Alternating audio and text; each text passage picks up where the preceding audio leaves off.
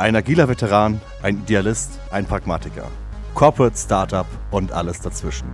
Willkommen zum agilen Wasserfall. In unserer heutigen Episode wieder der Matthias. Hallo. Und der Irjas. Hallo. Und hier geht es heute los mit der äh, kontroversen Fragestellung. Was machen eigentlich all die Leute falsch, die sich externe Entwickler reinholen? Weil äh, jetzt sind wir ja, also hauptsächlich glaube ich Matthias und ich, häufiger schon selbst externe gewesen, die irgendwo reingekommen sind. Ich weiß nicht, Ias, hast du viel mit, mit temporären externen Ressourcen zu tun? Äh, Ressourcen, ähm. sorry. Das hast das, du nicht gesagt, oder? Das Unwort. Das hast du nicht gesagt. Ähm, wow, was für ein fulminanter Start. Ähm, also ich habe äh, sehr viel in der Vergangenheit damit zu tun gehabt, ja. Und jetzt aktuell gerade mit einer Person, aber ansonsten in der Vergangenheit sehr viele sogar, ja. Mit externen Developern. Entwicklern in dem Fall, ja. Was ich persönlich immer furchtbar finde, ist so ein schlechtes Onboarding. Ich glaube, das geht nicht nur, nicht nur externen so, sondern es geht eigentlich jedem so, der irgendwo neu reinkommt. Wenn du als Entwickler erstmal irgendwie ein 53 Schritte großes äh, README-File hast, um deine Entwicklungsumgebung aufzusetzen. Das kann es irgendwie nicht sein. Also mein meine beste Experience ist immer noch, du kommst da rein und bist in der Lage, am ersten Tag irgendwie schon Code zu pushen, der auf irgendein Environment schon oder im besten Fall in Produktion läuft. Ne? Das ist so, da will man doch eigentlich hin, oder? Ich okay. glaube, in dem Projekt, wo wir zusammen gearbeitet haben, habe ich das auch geschafft, dass du das konntest. Ich wollte gerade fragen, ob ihr das jemals in eurem Leben hattet. Ja. Also ich habe es zumindest ermöglicht. Ich hatte es noch nicht, aber ich habe es ermöglicht. Und ja, ich gebe ich geb dir recht. Also ich glaube, das ist das Allerwichtigste, dass du. Klar gibt es auch irgendwelche, die, die sich dann, die dann sagen, ich will mir erstmal alles angucken, ich will erstmal verstehen, was da los ist. Aber ich finde auch, dass du. Du holst dir die Leute rein, weil das Entwickler sind und die sind nicht dafür da, dass du die einen Tag lang in Workshop steckst und ihnen erklärst, was bis tief ins kleinste Detail, was dein USP ist und wie dein Business aussieht, das kriegen sie über die Zeit des Projekts entweder mit, weil es sie interessiert, oder es interessiert sie einfach nicht. Und dann sitzen sie da nur rum. Ich finde es auch wichtig, dass man, wenn man sich so jemanden reinholt, dann holt man die ja aus einem Grund. Ich weiß, dass es bei vielen irgendwie der Grund ist, wir brauchen mehr Ressourcen, weil wir hinter unserem Zeitplan sind, was der schlechteste Grund ja, Ressourcen, ist. Ressourcen, er hat Ressourcen er gesagt. Er hat auch gesagt. Es ist ja, was ist denn los mit euch heute? Stimmt, was ist los mit uns, ja. Vielleicht ist das einfach nur deswegen so, weil, weil so mit uns umgegangen wird. Oh. Anyways, ähm, genau. Der schlechteste Grund ist, Leute reinzuholen, weil man hinter dem Zeitplan ist. Aber selbst da musst du dir ja überlegt haben, was soll denn der mal machen? Und dann ist doch das Beste, was du machen kannst, ihn jemanden an die Hand geben, der weiß, in welchem Bereich er arbeiten soll und dann direkt erstmal ein, zwei Tickets machen am ersten Tag und das Ganze Best Case, wenn du es aufgesetzt hast, auch direkt durch deine CI-Pipeline durchlaufen lassen, sodass der auch gleich sieht, wie das denn alles abläuft. Aber äh, jetzt mal eine Sie herausfordernde Frage. Okay, denkt ihr, dass man als externer Mitarbeiter, der reinkommt in ein neues Projekt, anders behandelt wird als ein neuer Vollzeitangestellter einer Firma? Nein, ich glaube nicht. Vielleicht ist die Erwartungshaltung irgendwie eine andere, mag sein. Aber normalerweise ist ja, ob du jetzt extern bist oder neuer Mitarbeiter, das Ziel, dass du in das Team reinkommst und möglichst schnell halt produktiv arbeiten kannst, oder? Ich habe beides erlebt.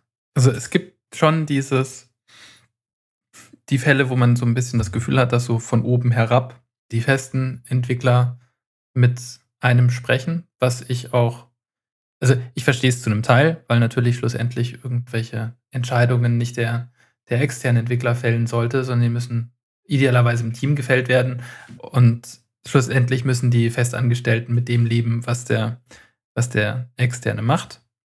alles schön und gut. Trotz alledem ist es, glaube ich, für ein erfolgreiches Projekt wichtig, dass man Externe möglichst gut in das Team integriert und dann heißt es halt auch, ja, der sollte genauso behandelt werden wie ein neuer Entwickler, der jetzt angestellt ist. Und ich habe auch, also ich habe ein, ich habe ein gutes Beispiel, weil wir hatten, da, da war es nämlich für mich genau andersrum. Damals war ich festangestellt und wir hatten sehr viele Freelancer und das Projekt war, ich würde sagen, sehr stark durch die Entwickler auch gemanagt und ich glaube, 50 Prozent meiner Zeit habe ich, habe ich damit zugebracht, mich um Freelancer zu kümmern und die anderen 50 Prozent habe ich selber programmiert. Wo es dann aber auch so war, dass wir die Freelancer so weit mit integriert hatten in das Team, dass die an Architekturdiskussionen teilgenommen haben und da ihren Beitrag geleistet haben und das halt auch auf die langfristige Auslegung, wie das, wie das Produkt gebaut werden soll, Einfluss hatte. Hat aber auch dafür gesorgt, dass die halt wesentlich motivierter waren und da auch mitgemacht haben. Und das Schöne war, einer der Freelancer war danach bei einer anderen Firma festangestellt, wo ich dann ein Projekt hatte.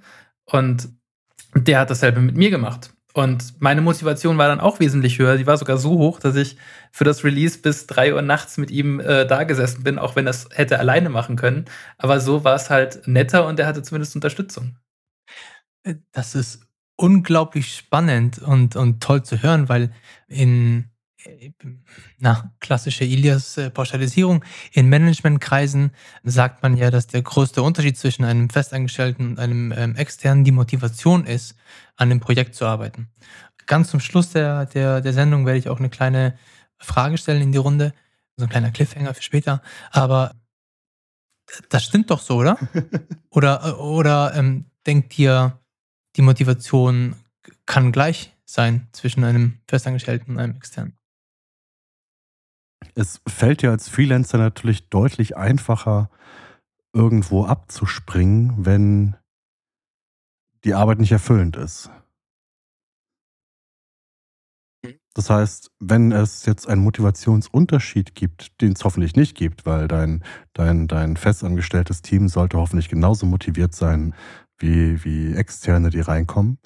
Aber wenn es einen Motivationsunterschied gibt, dann ist natürlich die Hemmschwelle, zu kündigen für einen externen deutlich geringer. Das heißt, könnte ich natürlich so pauschalisieren und sagen, wenn es diesen Motivationsunterschied gibt, dann hast du ein Problem mit deinen internen Mitarbeitern und solltest mal dafür sorgen, dass die dir nicht weglaufen. Ich glaube, okay, er meint ja den Motivationsunterschied in die andere Richtung, oder? Dass der externe ich, weniger Motivation hat als die interne. Genau, genau so sehe ich das, ja. Ähm, ähm okay, witzig, weil das kann ich jetzt persönlich überhaupt nicht nachvollziehen, weil du gehst ja mit einem Versprechen rein. Du gehst und, und, du suchst dir ja deine Projekte so, dass sie dich irgendwie interessieren und du, also zumindest geht es mir so. Ich gehe mit dem Versprechen rein, da irgendwie mein, mein, mein äh, was Sinnvolles zu tun. Ne? So zumindest irgendwie, dass, dass äh, der Return of Investment irgendwie positiv ist, wenn ich da wieder rausgehe. So und als als Festangestellter der, also ich glaube, es gibt deutlich mehr Festangestellte, die sagen, hallo, äh, pf, ja, nee, das ist hier bloß meine Arbeit, ich verdiene hier bloß mein Geld, das ist nur mein, ich, ähm, nee, das merke ich wurscht. Ähm, ich glaube, du kriegst auf beiden Seiten genau beide Flavors. Also du kannst, es gibt genügend Angestellte, die sagen, ich sitze hier eigentlich meine Zeit ab. Es gibt definitiv auch Freelancer, die sagen, hey, ich warte eigentlich nur drauf, dass jetzt meine acht Stunden rum sind und dann gehe ich wieder nach Hause und idealerweise ja, ich, ich suche mir halt die einfachen Sachen raus, weil ich die einfach, weil ich die, weil die bei mir einfach ein bisschen länger dauern und das Ganze alles einfach entspannter ist. Ja, das, das mag sein, aber ich finde auch, dass es, dass man als Freelancer schon in die Projekte reingehen sollte, mit der Prämisse, dass man da irgendwie was reißen will, dass man da Bock drauf hat. Weil normalerweise sind wir in der, in der Lage, uns die Projekte auszusuchen. Und wenn du diese luxuriöse Lage hast, dann solltest du doch auch was nehmen, was dir Spaß macht. Weil sonst ist es auch echt hart verdientes Geld, wenn du überlegst, du sitzt dann da einfach nur deine Zeit ab, kriegst zwar dafür gutes Geld, aber es ist halt trotzdem, ja, acht Stunden irgendwas machen, wo du eigentlich keinen Bock drauf hast. Hm. Ihr, ihr, ihr, zeigt mir gerade eine neue Sicht auf die Dinge und ich finde, die Argumentationen, die ihr bringt, sehr, sehr cool. Und ich glaube, dass die auf jeden Fall in einem meiner Gespräche in der Zukunft Anklang finden werden und ich die weitergeben werde, weil ich glaube, dass viele, viele das anders sehen. Also auch so eine Rechnung, ab wann ein Entwickler, ein, ein, ein Festangestellter mehr Wert geschaffen hat als ein Freelancer. Gibt es ein paar. Genau, darauf zielt auch meine Frage später aus. Ähm, ziehen genau darauf aus, ne? Oder darauf hin, dass äh, ein, ein Externer keine echte Verbindung zu der Firma hat, keine echte Verbindung zu dem Produkt hat und nach einer gewissen Zeit eh wieder abspringt. Ich glaube, wenn du Externe auf so Maintenance-Projekte setzt, dann kann ich mir das gut vorstellen. Vor allen Dingen, wenn es halt eine Technologie ist, die irgendwie nicht spannend ist. Also irgendwas total Veraltetes und du da halt auch nichts ändern darfst. Also ich glaube, wenn du, selbst wenn du mich jetzt in so ein iOS-Maintenance-Projekt werfen würdest, solange ich da wirklich was verbessern dürfte und auch mich hinsetzen dürfte und sagen dürfte, hey, lass uns das doch refactoren und schön machen und besser machen, und es nicht nur heißt, nee, aber das steht nicht im Ticket, wäre das für mich okay.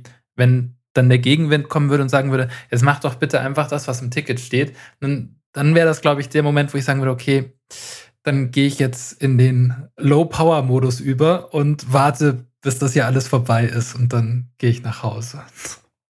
Aber das ist ja hochgradig frustrierend, weil dieses ja, Low-Power-Modus-Ding ist halt, du machst, du machst acht Stunden lang quasi nichts und am Abend bist du trotzdem total K.O. Ja. Ja, gut, aber es muss, also irgendwer muss es ja machen. Also irgendwer muss es ja machen. Das kann ja bei einem, bei einem äh, Festangestellten erzeugt es ja dasselbe Gefühl. Es ist ja nicht anders bei, bei euch. Das einzige, der einzige Unterschied ist, dass ihr sagen könnt, ja, ich gehe dann jetzt, ne? Und ja. Und der andere Unterschied ist, dass, ähm, dass du oft die externe reinholst, weil die internen schon sagen, ich habe da keinen Bock mehr drauf und wenn ich das jetzt weitermachen muss, dann kündige ich und du den halten mhm. willst. Und dann holst du dir lieber jemanden externes, der noch nicht weiß, wie frustrierend das alles ist. Und dann macht er das zumindest ein paar Monate und dann geht der halt. Dann suchst du dir einen neuen. Verstehe ich. Aber dann solltest du ja auch überlegen, warum ist diese Aufgabe so kompliziert zu erledigen und warum hat da keiner Motivation für, das zu erledigen? Wie ist diese Aufgabe entstanden? Richtig. Also wenn es, wenn es irgendjemand, irgendjemand hatte ja mal Ownership für das Ding. Ähm, irgendwann gab es ja mal ein Team, das das Ding geschrieben hat. Ähm, im Zweifel würde ich sagen, ja, es gibt immer wieder mal irgendwelche langwierigen, frustrierenden Aufgaben, die man sich aber, wenn man irgendwie zu zehnt ist, auch super mal aufteilen kann. Ne? Also jede, jede frustrierende Arbeit ist einfacher, wenn man sie irgendwie aufteilt und sagt, hey, äh, jeden zweiten Tag äh, schaust du dir das mal bitte an. Ja, oder wenn, wenn du halt Wert dahinter siehst und wenn du siehst, dass, dass es dass da irgendwie Licht am Ende des Tunnels ist. Also ich weiß von, von einem Projekt, das das mir sehr schlecht in Erinnerung geblieben ist, war es halt so, dass man, das war eine rein, reine Maintenance-Geschichte, wo aber schon allen bewusst war, dass wenn man links was dran baut, dass rechts drei Stücke runterfallen. Und wenn du das dann ein halbes, dreiviertel Jahr machst, dann macht das keinen Spaß. Vor allem Dingen, weil du nicht, weil du irgendwann nicht mehr sagen kannst, wie sich, wie sich diese Applikation verhält, wenn du da was dran baust. Und ich glaube, das ist das Frustrierendste, was du machen kannst, einem Entwickler irgendwas geben, wo er alles richtig macht, kein einziger Bug drin ist und trotzdem ist irgendwo was kaputt gegangen.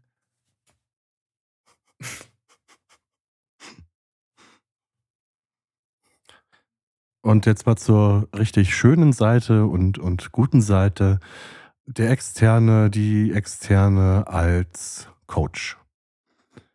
Also was ich ja okay, es, gibt, bringt andere Probleme mit sich, aber ne, ne, du kannst sie auch einfach, sag mal, Spezialisten für, für gewisse Dinge temporär in dein Team holen mit dem, ja, mit dem klaren Auftrag, hallo, ähm, du bist da, um dein Spezialwissen an uns weiterzugeben und aus uns bessere Entwickler zu machen.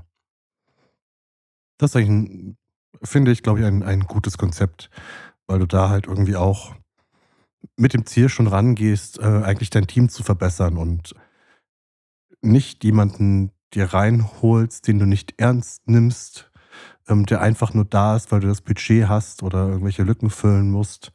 Und ja, und die klare Erwartungshaltung, ähm, wenn der wieder geht, dann sind wir alle besser in dem, was wir tun. Ich glaube, das ist einer der weiteren Fehler, die ich die ich sehe, die man machen kann, wenn man mit externen arbeitet, ist, dass man die Meinung und das Wissen nicht ernst nimmt, das da dahinter ist. Also selbst wenn du die nicht für die für eine spezielle Expertise reinholst, sind das meistens Leute, die komplett andere Erfahrungen gemacht haben, in gewissen Bereichen mehr als wahrscheinlich die Teammitglieder, weil sie halt wesentlich mehr Projekte gesehen haben und weil sie eine externe Sicht auf Dinge haben, weil sie nicht dieses, diese Betriebsblindheit haben und dir wahrscheinlich Dinge aufzeigen können, die du nie sehen würdest.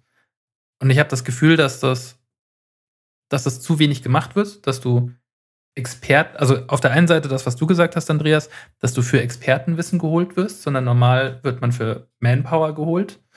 Und das andere ist, selbst wenn du dann für Manpower geholt wirst und da versuchst, Expertenwissen reinzubringen, ist das an vieler Stelle gar nicht so gewollt, weil dafür wirst du ja nicht bezahlt. Ja, du kannst Glück haben und dass das Team dann irgendwie zumindest das annimmt, dass das so stillschweigend gemacht wird, weil die anderen äh, halt erkennen, dass das irgendwie was Cooles ist und was Gutes ist und das Leben für alle besser macht und du dann so ein bisschen Rückhalt zumindest aus dem Team hast. Aber sollte das nicht eigentlich etwas sein, was ihr mitverkauft, wenn ihr euch als Freelancer irgendwo präsentiert oder vorstellt? Weil ich finde es ja ja eine Stärke. Ja, ich finde es ja cool, dass Leute reinkommen und bei, bei ähm, AFI hatte ich das zum Beispiel äh, der Fall, als ich schon, als ich in die Firma reingekommen bin, waren da zwei Leute, die waren halt in dem Fall Experten auf einem gewissen Gebiet, was gebraucht wurde, und die haben ihr Wissen weitergegeben. So, ich glaube, das sollte doch als ein Verkaufsargument gelten von euch, oder? Dazu ist halt mein, dazu ist halt mein Personal Brand als äh, Experte für Produktentwicklung, BDD und Qualität halt noch nicht so weit ausgereift, dass die Leute zu mir kommen. Äh, das, ist, das ist das ähm. eine. und das andere ist auch, die Frage ist ja, wie kommst du, wie kommst du an das Projekt? Weil wenn das dann auch noch über Personaler geht, dann sind das ja die, die großen Experten, die zwar Java und JavaScript nicht unterscheiden können, die aber genau wissen, was der Kunde hören will und dann in ihr Kurzprofil nur reinschreiben, was der Kunde hören will. Und wenn da drin steht, dass der auch noch sieben Scrum-Zertifikate hat oder so, aber die einen Full-Stack-Entwickler suchen, dann schreibt man die da nicht mit rein, weil das ist. Oh Gott, ja, schöne kleine Anekdote am Rande. Ich hatte auch mal mit einem, einem Personaler äh, ein Gespräch, wo es dann hieß, ja, ähm, hm, ja, aber in deinem CV steht gar nichts über DevOps. Ja, ja, aber schau mal, da steht, da steht das und das und das und hier Container und AWS und, und so Zeug, ne? Ja, hm, aber da steht ja gar nichts für DevOps. Ich glaube, das wäre schon besser, wenn da wirklich DevOps drin steht. Ähm, ja, gut, habe ich halt irgendwo eine Überschrift statt, keine Ahnung, Requirements Engineering DevOps reingeschrieben. Aber äh, äh. Ähm, da habe ich auch noch eine schöne Anekdote. Wir haben für ein iOS-Projekt einen iOS-Entwickler gesucht und eines der oder eines der Hauptframeworks für iOS ist Coco Touch. Und äh, wir benutzen ja alle REST-Schnittstellen, um mit Servern zu kommunizieren. Und dann haben wir den ersten Kandidaten abgelehnt. Dann kam er wieder an und meinte, ja, er hätte hier noch ein CV, da steht ganz oft dieses Cocoa drin, das uns so wichtig ist. Und den Rest kann der auch. Geil. Schön. Ja, Freelancer. Also, also zurzeit, gerade, gerade in Corona-Zeiten, ähm, schwierig, weil wir uns halt irgendwie auf irgendwelche Ausschreibungen bewerben.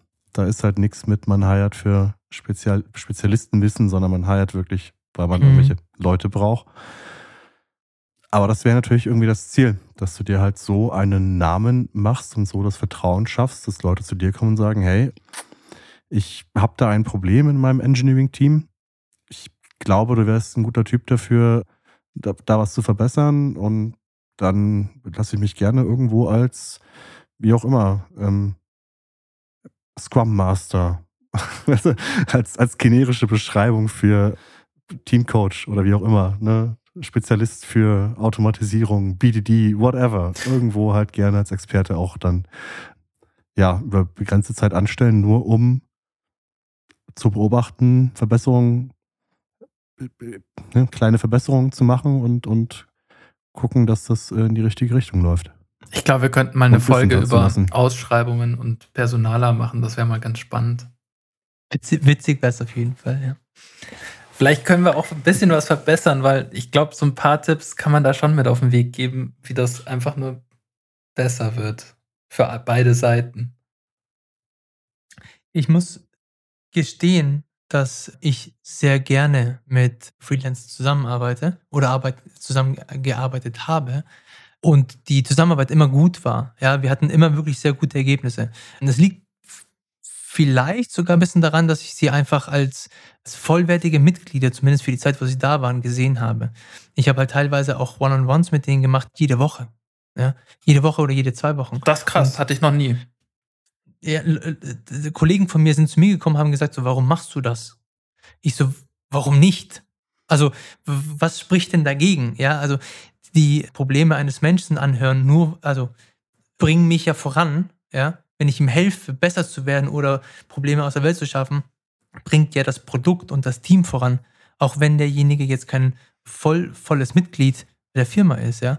Also ich muss sagen, ich hatte sehr, sehr gute Erfahrungen und ich habe auch ein paar sehr, sehr spannende Menschen gesehen, weil das ist eben auch eine Sache, die ich die Freelancern äh, gut schreiben muss, ist, dass sie, sie sind anders.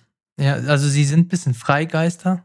Das lässt sie auch ein bisschen anders auftreten und das zeigt auch andere Persönlichkeiten oder bringt andere Persönlichkeiten vor, bisschen andere Züge mit sich. Und ähm, ich persönlich hatte sehr viel Spaß und ich habe auch, glaube ich, in der Zukunft werde ich mich auch nicht äh, davor sträuben, mit, mit Freelancern zusammenzuarbeiten. Frage am Rande, warum haben wir noch nicht zusammengearbeitet? Du meinst nach der Zeit von äh, VSCode 24? Mit ähm, mir als Freelancer, ja. Weiß ich gar nicht, weil es sich irgendwie nie ergeben hat. Also Sauerei. jetzt bei. Das sollten wir mal ändern. Ja, jetzt bei Personio Matthias, wollen wir ja. du, dass Personio heiert? ja, bei Personio, äh, äh, by the way, wir, wir heiern. Ja. äh, Habe ich das schon mal gesagt? Schon wieder? Äh, ach, was? Was? Habe ich das schon mal erwähnt? Da ist es halt äh, ein bisschen anders, weil wir da sehr internen Wachstum quasi anstreben. Und aber wer weiß, vielleicht ergibt sich das ja irgendwann. Also ich fände es cool. Und ich weiß, was ja. ich bekommen würde. nice. ähm, ja, das ist auch so ein Ding, das verstehe ich bei vielen Firmen nicht, weil ja, es ist, es ist richtig, wenn deine Strategie anders ist, alles gut. Trotz alledem, wenn du dein Produkt schneller voranbringen willst und das Gefühl hast, dass du schneller sein könntest, würde ich immer versuchen, die Rollen temporär mit externen zu besetzen. Vor allem Dingen, weil es das dann, gerade wenn du, wenn du ja, wenn du kleinere Projekte oder kleinere Bereiche hast, macht es, glaube ich, den Einstieg von deinem potenziellen Hire nochmal einfacher, wenn du jemanden hast, der davor drei Monate nichts anderes gemacht hat und den dann da einarbeitet und quasi den Wissenstransfer direkt als Onboarding macht. Ja, aber ich kann dir einen, einen Punkt äh, geben oder sagen letzten Endes, der so ein bisschen dagegen spricht, weil jedes Onboarding also wir rechnen mit ungefähr zwei bis drei Monate, bis, bis jemand voll produktiv ist. Ja, mit allen Sachen, die er lernen muss und alles, alles was dazugehört. Jedes Onboarding dauert ja. Und wenn du jemanden, einen Freelancer halt nur für, sagen wir mal, neun bis zwölf Monate, weil irgendwann kommt auch die Scheinselbstständigkeit mit ins Spiel, dann hast du quasi diesen, diesen anfänglichen Aufwand gemacht und dann geht er nach einer gewissen Zeit. Das ist sehr ärgerlich für eine Firma. Und das, also aus dieser Sicht verstehe ich das. Dass man das halt nicht macht, weil es, es kostet dich Zeit und Kraft, äh, jemanden ähm, onzuboarden oder halt ihn ähm, ja, Teil des Teams sein zu lassen. Das Team kommt wieder aus dem, aus, dem, aus, aus, aus dem Rhythmus raus, du fängst wieder von vorne an. Es sind schon viele Implikationen, die mit reinkommen und eine neue Person reinbringen, triggert das auch, aber diese Person wird dann vermutlich drei bis vier Jahre bleiben. Aber ja, ich gebe dir, geb dir recht, wenn das so ist, macht das überhaupt keinen Sinn. Aber ich glaube, dann ist der Prozess das Problem. Weil ich würde behaupten, wenn ich, wenn ich die Möglichkeit habe, bin ich spätestens nach einer Woche produktiv und habe nach einem Monat zumindest die Business-Domäne so weit verstanden, dass ich äh, für meinen Bereich mitreden kann. Ja, und da kommen wir wieder quasi zurück zum Anfang, die Onboarding Experience. Ne? Also letztendlich Egal ob für extern oder intern. Ja. Das muss irgendwie. Das, das muss so knackig laufen, sein. Mein, ja, aber mein, es geht halt nicht immer. immer also wenn du, wenn du, wenn ich eine, Woche Onboarding habe und ich nach einer Woche jemanden produktiv im Team habe, dann sehe ich keinen Unterschied. Aber ich glaube kaum, dass das möglich ist, weil du die gesamten Vernetzungen innerhalb des Produktes nicht kennst, du kennst die gesamte Domäne nicht. Ich, ich wage es echt zu bezweifeln. Wenn du wirklich darauf aus äh, bist, Matthias, dann glaube ich, kannst du das schon schaffen, irgendwie in einem sehr gestreamlinten Prozess. Aber in den meisten Fällen, 90, 95 Prozent, wie ich sage, ist das nahezu unmachbar. Also das ist meine persönliche Meinung. Kann gut sein. Ich glaube, du hast mehr Leute ongeboardet, als ich Onboardings hatte. Insofern. Onboarding war immer ein wichtiges Thema für mich, weil ja. was ich das Schlimmste für einen, für einen Mitarbeiter ist, wenn oder einen neuen Angestellten ist, wenn er drei Wochen auf einen Account wartet und äh, nichts machen kann oder auf irgendeinen Rechner, der zu spät kommt oder was auch immer. Und äh, Onboarding ist halt eine der essentiellsten Sachen finde ich. Drei Wochen auf WLAN-Passwörter warten. Hatte ich auch schon. oh mein Gott. genau. Um das Ganze abzuschließen, ähm, wollte ich nochmal den Cliffhanger von vorhin auflösen, nämlich äh, ich habe mal eine sehr coole, cool weiß ich nicht, ob sie ist, aber interessante Rechnung gesehen, ab wann sich ein, ähm, ab wie viel Monaten sich ein Festangestellter gegenüber einem Freelancer lohnt. Und die Rechnung kam auf den Punkt, dass es erst nach 24 Monaten, sprich nach zwei Jahren, sich lohnt, einen Festangestellten zu haben. Warum das Ganze? Weil die ersten sechs Monate, also du brauchst im Schnitt drei bis sechs Monate, um einen Festangestellten zu finden. Wohingegen einen äh, Freelancer findest du relativ schnell und relativ einfach. So in der Zeit ist der Freelancer schon mal produktiv, kann arbeiten, ist schon in dem gesamten Prozess drin und liefert was. Ab der, sprich der, der Festangestellte, den du dann ähm, ähm, der ist erst ab dem sechsten Monat quasi Teil des Teams und kann erst ab da arbeiten. Das heißt, er muss das Ganze aufholen und innerhalb der 18 nächsten Monate aufgrund der Motivation, der Firmenzugehörigkeit, äh, der Loyalität und so weiter und dem Feuer, was quasi über die längere Zeit eingeplant ist in dieser Rechnung, holt er quasi den, den Freelancer auf. Und das war für mich eine krasse Überraschung, weil ich dachte, das ist viel früher passiert. Ja? Aber in der reinen mathematischen Rechnung ist das halt erst nach 18 bis 24 Monaten, was Wahnsinn ist, meiner Meinung nach. Finde ich sehr spannend. Vor allem bei Zyklen von zwei bis drei Jahren, die wir aktuell haben, ne? dass ja. äh, Leute halt alle drei oder zwei bis vier Jahre die Firma wechseln. Sehr spannend. Ich mache sowas nicht. Nö, ich bleib hier. Dennoch bist du offen für neue Projekte. ja, ja, klar. Gut. Nee, fand ich, fand, ich, fand ich sehr interessant. Hab mich gefreut. Bis zum nächsten Mal. Ciao. Bye, bye. Ciao.